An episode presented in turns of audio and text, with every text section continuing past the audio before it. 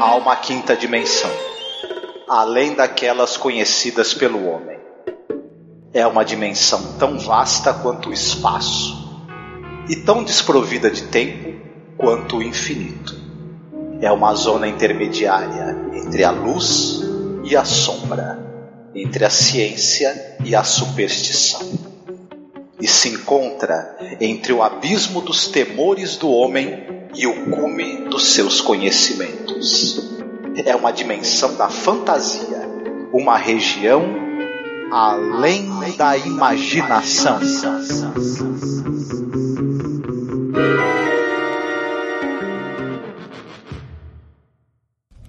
Oh, fuck. Oh my god. Oh my god.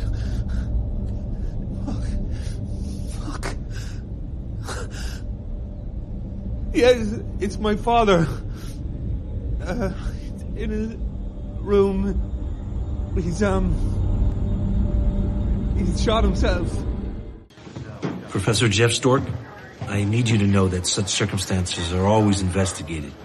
But we all know what this is. Does this belong to your father? Is it registered to him? If this is your father's gun. No. No way. It's not. I don't know where it came from, but he. He hates guns. My father is. He's a lifelong hippie. Take this to the lab.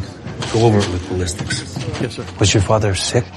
Alzheimer's? I realize you have a job to do and whatever, but can we do it later, maybe? I mean, my father just basically shot himself in front of me. One pill makes you larger, and one pill makes you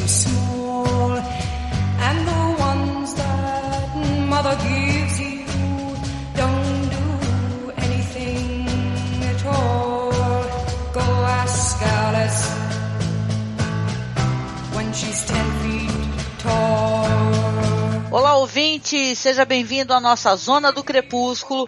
Eu sou Angélica E eu sou Marcos. e hoje nós falaremos do penúltimo episódio dessa temporada de The Twilight Zone, essa nova versão, que é o episódio número 9, The Blue Scorpion, né? Que seria o escorpião azul, né, Marcos? Isso mesmo. Tá quase chegando no fim dessa primeira temporada do, da série nova, sob a batuta do Jordan Peele, né? Nós vamos falar sobre esse episódio que é o penúltimo da temporada, não é isso? Exatamente, né? E como já é praxe da gente aqui no começo, a gente sempre traz algumas curiosidades e referências, às vezes, que o próprio episódio coloca, né? Seja da série antiga ou, ou da série nova mesmo, porque o episódio já tá se autorreferenciando, né? A gente comentou no episódio passado, que é um episódio que foi muito legal, o Point of Origin, que apareceu o número 1015, né? E nesse episódio, é um episódio que trata de uma arma, tá? Uma arma específica. E a dado momento também vai ser falado aí esse número, tá? Que é o número de código ali embaixo da arma ali que vai ser pedido ao personagem. Mas o que, é interessante aqui, que é que a gente eh, andou conversando sobre isso, né? Falaremos um pouquinho mais à frente, é que o episódio ele também eh, traz referência a um episódio antigo dentro da própria numeração da arma, porque o número de série da arma é 10559. Na verdade, isso daí seria a data original que foi ao ar, um episódio que a gente já gravou da série clássica, que é muito legal, que é o Mr. Denton on Doomsday, né? Mr. Denton no juízo final, que ele foi ao ar no dia 16 de outubro de 59, que também fala sobre uma arma. Lembro que a gente estava até conversando, né, Marco, sobre isso, né? Uhum. E sim, na, na série Twilight Zone tem muito essa coisa de um. De um às vezes o, o elemento que tira você da realidade é um, é um objeto, um instrumento, um aparelho. No caso aí, mais uma vez, uma arma, né? Isso é muito interessante. Sim. E, ele, e, a, e a gente logo pensa nesse episódio que você citou, né? O Mr. Denton Doomsday. Vem na nossa cabeça logo de cara esse episódio e é interessante que a própria numeração da arma faz referência direta a ele, né? Outra curiosidade rapidinho também é que The Blue Scorpion, na verdade, seria um episódio que o Jordan Peele, né, um dos que ele não aparece no encerramento, né? Na introdução ele sempre aparece, né? Num elemento ali dentro do cenário, sentado e tal, de pé. Mas esse episódio não tem o Jordan Peele, né, aparecendo, como também não tem no Six Degrees of Freedom, né? E a gente não atentou para isso, né? Então é interessante. Tem a narração dele, né? Mas não tem, ele não aparece de corpo, né? Isso. E também uma última menção honrosíssima, né? O personagem vai ter, vai ter um evento que ele vai num lago chamado Cayuga e fala que o pai dele adorava esse lago e tal. E o Rod Selling também adorava muito esse lago Cayuga, tanto que ele nomeou a produtora dele como Cayuga Productions, né? Oh yes. Oh yes. Falando um pouquinho sobre o elenco da série, ele vai trazer um, um ator que foi muito legal mesmo, sabe? Para quem é, nos acompanha, ou a mim na rede, né? Porque eu sou muito fã da série The Art Crown.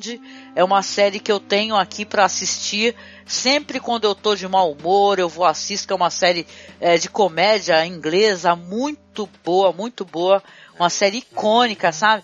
E esse ator, que é o Chris O'Dowd, que faz o personagem principal da história, ele é da série Death Crown, né? Um personagem que fala uma coisa até muito engraçada na série, porque é uma série sobre a galera do TI, né? O pessoal que dá suporte de TI lá para uma empresa. Então, sempre quando estão ligando para ele, ele fica falando assim: já desligou e ligou o seu computador? Então, a qualquer momento eu tava esperando, sabe? Quando o personagem pegava o telefone, falasse aí, aí, já desligou seu computador ligou novamente? Então, isso foi muito gostoso, assim. É um personagem muito legal interessante, que ele faz uma atuação muito boa e, claro, ele está na memória, né, afetiva da internet, né? Tem ali também a, a Amy Landecker, que faz a esposa dele. Ela tá naquele filme Homem Sério dos Irmãos Coen, naquela série Transparent também, que ela inclusive tá no filme Doutor Estranho, então ela tem um, uns créditos legais no MDB. É uma atriz muito interessante, ele também fazendo parte do elenco. E tem mais uma galera ali, sabe? Só que eu acho que eu vou deixar o link do MDB para vocês conferirem. Ele tem direção do Craig William McNeil, que é um cara que dirigiu um filme que a gente gostou, The Boy, lembra? Ah, sim, nossa, muito legal, The Boy. Uhum. E ele dirigiu também vários episódios daquela série que eu sei que você gosta muito, que é a Channel Zero. Channel Zero, nossa, tem uma temporada muito boa da casa, né? Eu me amarrei uhum. mesmo, muito boa, muito boa. E o roteiro é do Clay Morgan, se eu não me engano. Ele mesmo. O Clay Morgan é um cara que foi roteirista e produtor de vários episódios, por exemplo, da série Arquivo X. Sim, da série Arquivo X, daquela série que é muito maneira, quem não conhece, fica a recomendação, chamada Lore, tá? Uhum. Que é uma uhum. série que fala sobre, assim, é, é, ela era um podcast, sabe, nos Estados Unidos, e ela fala assim sobre eventos é, estranhos e tal, tenta uhum. explicar, né? Inclusive coisas da cultura, uhum. assim, popular, misticismo, então é muito interessante. Ele se envolveu também na produção de uma série que eu gostava bastante, que era aquela série O Homem da Máfia, lembra? Nossa, sim, muito legal, muito uhum. legal, muito legal. Ou seja, esse episódio tem uma, se ele tem uma coisa, são muitos méritos, né? Relacionados seja ao elenco, seja ao roteiro, que eu achei o, o, roteiro também muito instigante, tá? A gente vai apontar algumas coisas que a gente acha que poderiam ser melhores, mas ele tem uma discussão muito legal que é sobre armas, né? E armamento, né? Ele quer trazer essa discussão. Então a gente vai para a sinopse, né? Pra gente poder começar realmente a tratar sobre esses assuntos. A história gira em torno de um cara chamado Jeff Stork. Ele é um professor de antropologia e ele tem uma vida um tanto quanto é, ele tá meio entediado, de saco cheio do trabalho, porque ele supervisiona é, mestrado e ele tá, assim, às voltas com os alunos que estão com as viagens, assim, tremendas do, durante a, as pesquisas deles relacionadas com, com questões da, da antropologia e tudo. Então ele, ele tá meio de sacola cheia do, do, pessoal que ele tá supervisionando os mestrados, as teses, e ele tá sofrendo no, no, no processo de divórcio, muito triste, muito doloroso para ele, porque você percebe que ele gosta ainda da esposa, esposa, e nesse meio tempo, para ser a cereja do, do bolo de azar e de contratempos na vida dele, o pai dele se suicida uma coisa interessante. O pai dele é um cara que não gostava, detestava armas, que, pelo que ele saiba, ele encontra o pai morto, o, o pai se matou com um tiro e é, é uma pistola toda trabalhada que o pai usou que ela tem um escorpião azul no cabo. A partir daí, ele vai procurar informações sobre essa arma, ele tenta vendê-la, inclusive descobre que ela, que ela é raríssima, que ela vale um baita de um dinheiro, porque ela foi produzida por um armeiro cubano mítico. Só que ele acaba resolvendo ficar com a arma. Acontece que essa arma começa a exercer uma certa influência sobre ele, estranhíssima. E uma das balas tem o nome Jeff, que é o nome dele. Detalhe, ele começa a ver esse nome em tudo que é lugar. É, as pessoas com quem ele encontra, todas têm o nome Jeff. Ele, esse nome começa a aparecer para ele Então ele começa a ser alvo de uma, de uma estranhíssima influência que essa arma e a bala que tem dela com o nome dele tá exercendo na vida dele. E isso vai levar ele para situações muito curiosas e sofrer uma obsessão, né, por conta desse revólver dessa pistola que tá com ele. É legal, né? Porque o episódio, Jordan Peele já tá apresentando ele ali como um professor de antropologia, mas ao mesmo tempo é um cara que ele não conhece muito a si mesmo, né? E tal. Ele vai começar a conhecer um pouco mais sobre ele mesmo, sobre o que ele é capaz de fazer, através dessa situação limite. Inclusive quando ele chega na casa do pai, que ele tá tipo fazendo uma visita né, na casa do pai, ele abala, quando ele pronuncia o nome do pai dele, ele tá ligando pra polícia, viu que o pai tá morto. O nome Otis, que era o nome do pai dele, vai se apagando o cartucho, né, da bala. Então ele, você vê que realmente tem alguma coisa ali quando algo realmente é, se efetiva, né? E tem outra parada que eu acho interessante, que ele encontra o bilhete, né, Marco? Então eu amo mais a ele do que você. E agora você imagina a situação, né? O filho chega para visitar o pai, que é um notório hippie, assim, que tocava com bandas famosas, sabe? Ele era realmente uma figura totalmente é, é, contra armas e tal, fugiu da guerra, ele fala com o pai dele, um momento ele fala que o pai dele fugiu do recrutamento, né? Ele não quis ir pra guerra, ele viveu toda essa vida assim, é, peace and love, sabe? Teve essa fase toda da era hippie que ele tava ali trabalhando com os músicos. Então, é, o choque que ele tem, de além de ter encontrado o pai que se matou, ele encontra, na verdade, um bilhete falando que, dando a entender que eu amo mais outra pessoa do que o próprio filho, como se, tipo assim, ah, quem me encontrar, né? Então é, é sinistro, né? E quando ele descobre então a bala com o nome dele, aí tudo fica muito mais sinistro. Porque imagina só você ter uma bala que ela parece que ela está encomendada para você, né? Isso é assustador no mínimo, né? No mínimo, né? Sim, é engraçado que ele quer se livrar da arma de qualquer jeito. Só que depois ele começa a repensar isso, ele começa meio que ser atraído por ela e ela vai dando para ele uma falsa sensação de, de autoconfiança, coisa que ele não tinha. Ele tá num momento muito fragilizado psicologicamente por tudo que tá acontecendo na vida dele e ele começa a ter a tentação de usar a arma nas pessoas também, inclusive, né? Não, e, e sabe que é interessante? O plot que vem antes disso. Por quê? Porque a arma, assim, ela vai dar uma sensação de segurança para ele, né? Que eu acho que é aí que vai se apresentar essa discussão né, que está sendo proposta ali de é, é, menos armamento, né? Tipo, você vai ficando com sangue no olho para usar a sua arma. Mas a arma, ela vai começando a demonstrar como se ela tivesse vida própria, né? Porque quando ele pensa em vender a arma, porque ele está passando por um processo de divórcio, ele vai ter que arrumar um advogado, a esposa já comunicou para ele que está apaixonada por um outro cara chamado Jeff, né, que vai ter isso que você falou, ele vai pra rua encontrar, tem até cachorro, né, que se chama Jeff, né? Então é, é muito sinistro, porque parece que é algo se apontando para alguma coisa, né? Dando a dica para ele, você não pode mais parar. Uhum. Você começou alguma coisa que ela tem um fim. Mas eu queria contar o seguinte, que é assim, que é uma, uma discussão, vai ter uma linha, vai ter alguns diálogos referente a isso, animismo e antropomorfismo, né, que são coisas diferentes, né, é, é que é um objeto ter alma, né? Ou então um objeto, as pessoas encararem certos objetos como se eles tivessem, é, sabe, identidade, vida própria, que são coisas diferentes. Então, a, a, arma que se apresenta a ele, ela é uma arma que, na hora que ele está falando com o cara, que ele quer vender a arma, que ele vai passar a numeração de série, aí o cara vai falar, nossa, essa é uma arma antiga, ela foi perdida. Na verdade, existe até uma lenda que você não encontra essa arma, ela encontra você, a arma vai e dispara né? Como se ela estivesse falando não, você não vai me vender porque eu não permito. Que você tem alguma coisa para fazer com essa arma. Então é, é, muito interessante, né? Ao mesmo tempo que o episódio coloca, eu acho que se tem uma coisa que vai para a linha do, da zona do crepúsculo, talvez seja isso, né? Um, um revólver, né? Uma arma com, com vontade própria, né?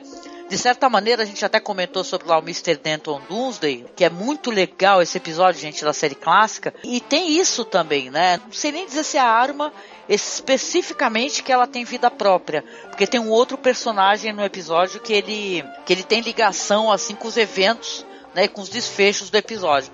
Mas a arma, com certeza, é, é a coisa principal, né? É o que está movendo a vida das pessoas, é o que está trazendo a ruína para a vida do personagem. Né? Então é interessante, né, fazer essa leitura até comparativa, né, com o episódio clássico.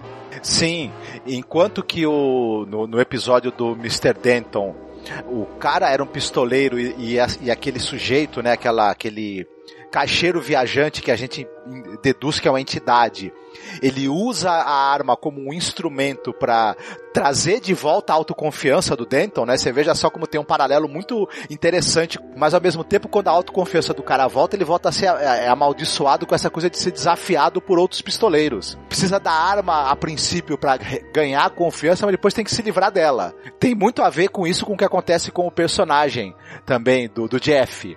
Ele Sim essa arma tá, tá, vai trazer para ele de volta a autoconfiança que ele perdeu, só que ao mesmo tempo ela vai guiando ele para um, um momento de, de descontrole e ele vai ficando à beira da loucura.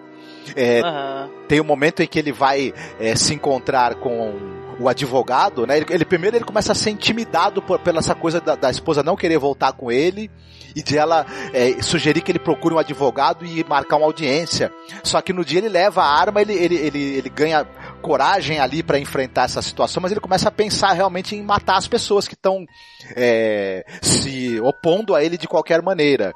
É uma coisa muito interessante que, que tem esse paralelo, como você mesma falou, do cara que ele acha que porque ele tem uma arma, ele vai estar tá mais seguro, ele vai estar tá mais confiante, que a arma vai ser uma extensão dele, ele vai ser mais macho, né? E, e, essa é uma ideia que, que, infelizmente, por conta da gente viver uma situação de insegurança e tudo mais, é, seduz muita gente, né?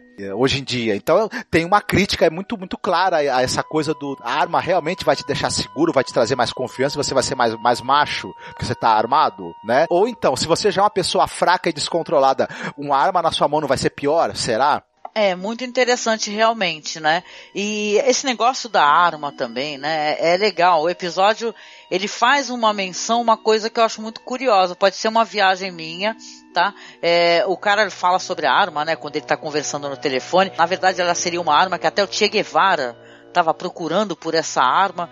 Que essa arma foi feita por um cara chamado Eulodio Cienfuegos, né? Aí eu fiz aquela, aquela, né, aquela ligação mental contigo, né?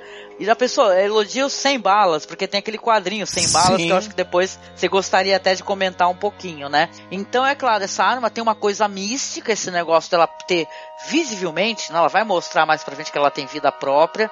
Ele sente segurança, tem uma cena que é uma cena espetacular, minha gente, sem brincadeira. Porque é, é quando o, o, personagem ele acha que ele pode destruir, né, essa bala, então ele vai para um lugar, lá para um stand de tiro, e ele fala para as pessoas, olha, eu preciso destruir uma bala, na verdade, eu vou vender a arma e tal, explica. Só que aí ele começa a atirar e você vê nele na postura do ator, e isso é mérito muito do ator também, né? E é claro, é tudo muito bem filmado, saca? Som, é tudo. É, no episódio que ele tem de, de esplendoroso é isso, a questão do som, sabe? De visual, ele é muito bom. Aí ele começa com uma certa insegurança, se assusta com o primeiro tiro, com coice, aí depois ele olha pro cara ao lado, imita a postura do cara, dá o segundo tiro, terceiro tiro, quarto tiro. No quinto tiro ele já tá brincando, assim, sabe? Passando por baixo do, do corpo. Então, na verdade, ele vai adquirindo uma segurança, é uma falsa segurança. Você vê isso porque esse negócio todo do personagem ser um professor, e tem o meio estereótipo isso daí, né? Do professor é um cara muito mais é, é, de, de, de, livros e tal, e menos de, vamos colocar assim, ação, né? De ter uma arma e tal. Normalmente essas pessoas como ele mesmo são pessoas contra o armamento, né? Da população e tal. São pessoas que veem isso como uma coisa perigosa.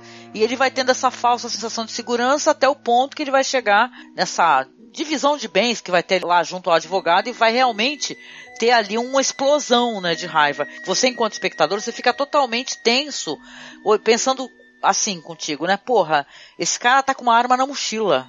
Ele anda com essa arma agora para cima e para baixo. Será que ele vai sacar essa arma? Porque é, ele vai sem advogado. Aí o advogado lá da mulher fala: Poxa, você veio sem advogado aqui para divisão de bens. Não é problema para você? Você não tá se sentindo é, meio, sei lá, nervoso? Aí ele fala: Não, porque eu tô com um amigo.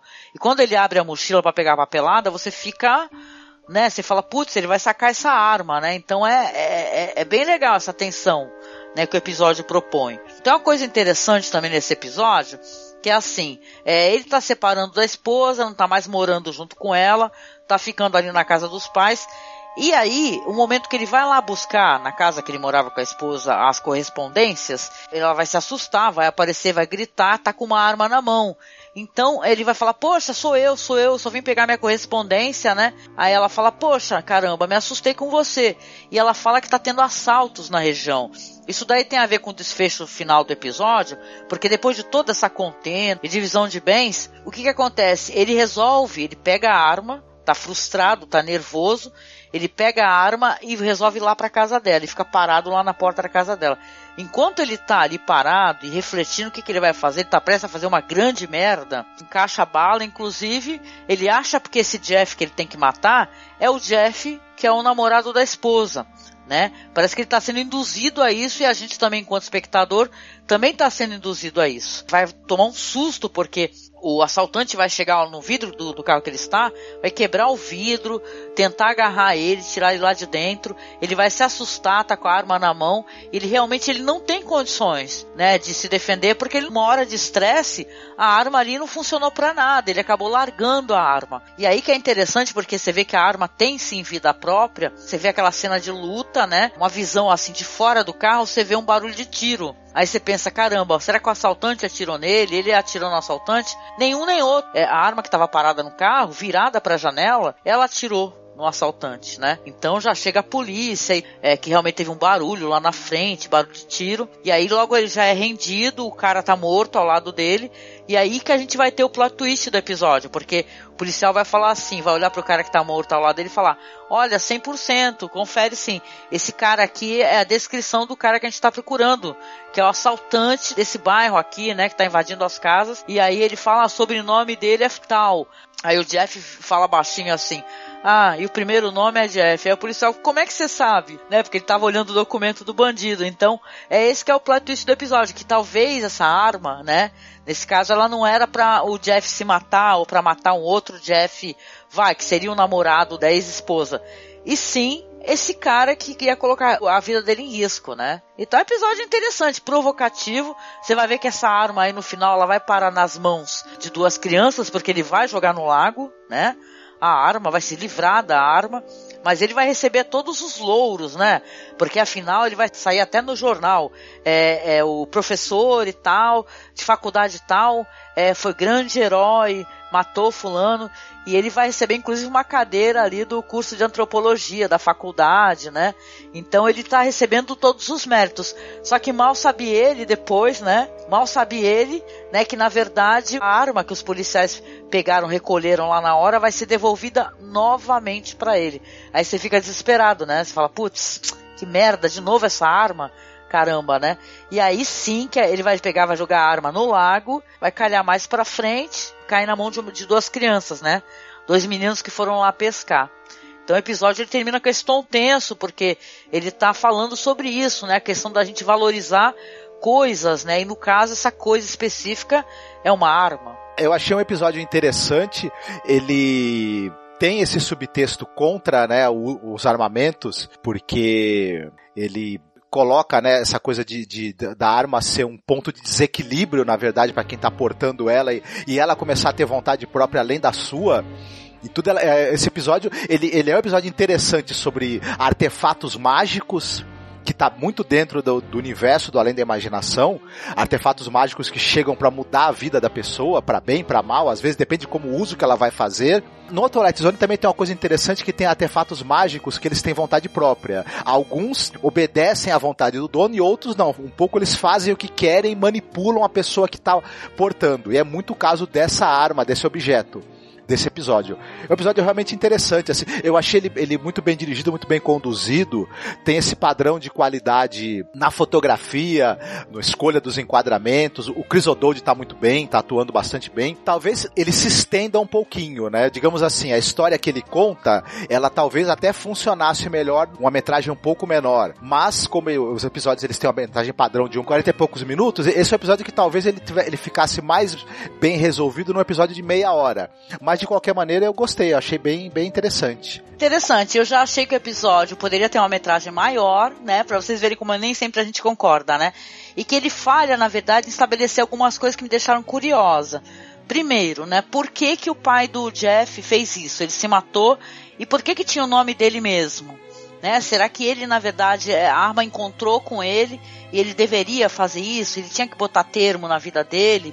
Sendo que, na verdade, ele teve uma vida muito legal. O filho dele fala isso no funeral, né? O que faltou à vida dele, que ele teve muita alegria, felicidade, é, é, sabe? Ele conseguiu realizar os sonhos dele e teve uma vida de paz, de sucesso, de amor, né? Porque ele não se separou, né? Ele era viúvo. Então, é, eu queria mais informações referentes a isso. Eu queria saber por que, que o pai dele fez isso, né? Que é uma coisa terrível, né? O episódio colocar isso assim é gatilho, inclusive. E também é mais informações referentes a, a essa questão de, do bilhete, sabe? Ficou meio, para mim, meio dúbio isso daí. Eu queria mais informações. Mas de resto, eu acho um puto episódio, eu gostei. Eu vibrei, gente, quando eu vi que saiu a lista dos atores participantes da temporada, e eu vi que tinha o Chris O'Dowd, eu já falei, putz, meu, que legal, né? Porque a gente conhece muito ele da série The Art mas ele não tem, é porque o outro ator lá, o Richard Ayoade, que a gente falou dele quando a gente fez lá o primeiro podcast, tá? O Mirror Image. Eu falei do Richard Ayoade enquanto diretor, né? Que ele também é um cara que atua muito fazendo séries e tal. Tem até uma série de viagem que ele faz britânica, séries de humor e tal. Ele continua muito hypado.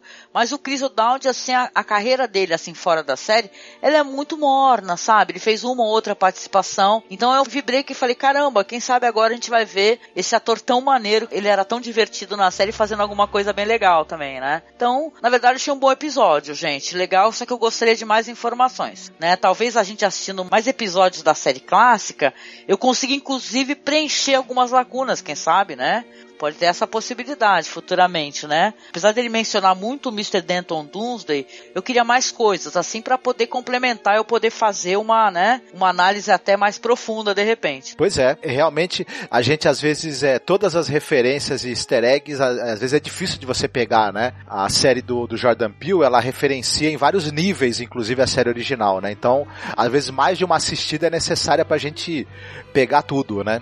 Aham, uhum, aham. Uhum. Mas tô ansiosa, viu, pro último episódio. Bom, a gente vai fazer uma análise, tá? A gente tá pensando em pegar, quem sabe, o último podcast que a gente vai falar de Twilight Zone no geral e conversar também sobre a série, a temporada inteira da série do Jordan Peele. Então, nos aguardem aí que a gente vai poder também concatenar as ideias, né? E falar um pouco mais sobre isso. Bom, chegamos aqui à parte de recomendações. E aí, você gostaria de aproveitar? e recomendar alguma coisa, querido? Ah, eu gostaria de recomendar o quadrinho sem Balas, já que a gente citou, né, que é um quadrinho que tem roteiro do Brian Azarello, que não é um roteirista que me agrade é, o, conjunto da obra dele. Normalmente eu não gosto muito das coisas que o Azarello escreve. Porém, essa série é sensacional. E tem desenhos do Eduardo Risso. Basicamente, a premissa é que se você for personagem dessa série, sua vida foi desgraçada de alguma maneira por alguém que você não sabe quem é, e um sujeito vai chegar para você com uma maleta em que estão provas irrefutáveis da, da identidade de quem desgraçou a sua vida, ou a vida de alguém que você amava, uma arma e 100 balas irrastreáveis. E aí você vai decidir o que, que você faz. Se você se vinga, se você. Como é que você vai consertar as coisas usando essa possibilidade que, a, que essa arma te traz. Ela pode também te trazer muita desgraça, claro, né? Dependendo de como você vai usá-la. É uma série muito interessante. Foi publicada aqui no Brasil na íntegra pela Panini, né? Então dá para o pessoal tentar encontrar também ela tem por aí para baixar os scans, né? Ai, legal, legal. Sem balas, para mim, inclusive, foi mencionado dentro do episódio, né? Me digam aí se vocês acham que eu tô viajando, gente. Mas olha só, na minha recomendação, eu vou trazer um filme do Nicolas Cage muito legal, que é um filme do Andrew Nichol, chamado O Senhor das Armas, tá?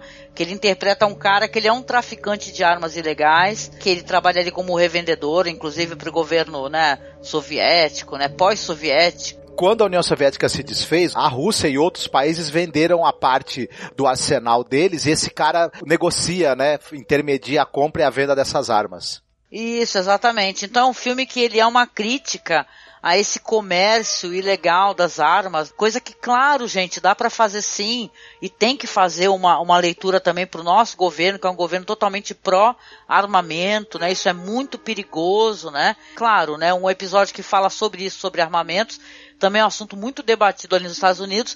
E esse filme aí, O Senhor da Guerra, ele é um filme que chega a ser é triste nesse sentido, né? Que você não vê exatamente o fim né, dessa comercialização, né, e tal, como é que é o tráfico ilegal. Inclusive tem uma cena muito famosa que é logo no começo do filme, que é a trajetória de uma bala, sabe? Desde ela sendo feita, né, na fábrica onde ela é feita, até ela parar na cabeça de olhe você, uma pessoa totalmente inocente, né? Então é, é muito interessante. Para quem não assistiu e gosta do Nicolas Cage, eu sou muito fã. Adoro ele, o Nicolas Cage.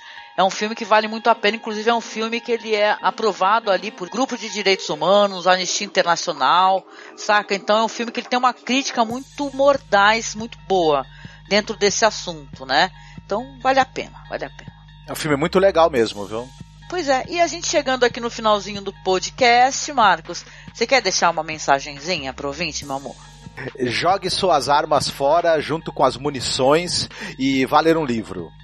Viu? Sim, porte livros, não armas, né? Por favor. Primeiramente, o meu agradecimento por vocês estarem com a gente em mais um podcast. A gente está chegando aqui no penúltimo episódio da série nova, né? Peço para vocês, curtam lá nossas páginas, tá? Que é mó legal, eu ia ficar muito feliz de vocês curtirem a nossa página e também a página que a gente criou pro podcast, que é onde a gente publica todos os vídeos da série clássica e também ajuda lá no nosso grupo Fãs de Além da Imaginação a você assistir a série nova, né? A gente facilita para vocês. E também a gente aproveita aqui esse momento para pedir ajuda para vocês, pra gente poder continuar o nosso projeto. Seja nosso padrinho, seja nossa madrinha, dá uma clicada no link, doe algum valor pra gente, né? Mostra que você valoriza nosso trabalho. A gente vai ficar muito, muito feliz. Não é isso? Então a gente deixa aqui um beijo para vocês e a gente se vê aí no próximo podcast sobre Além da Imaginação. Um beijo, tchau. Fiquem bem.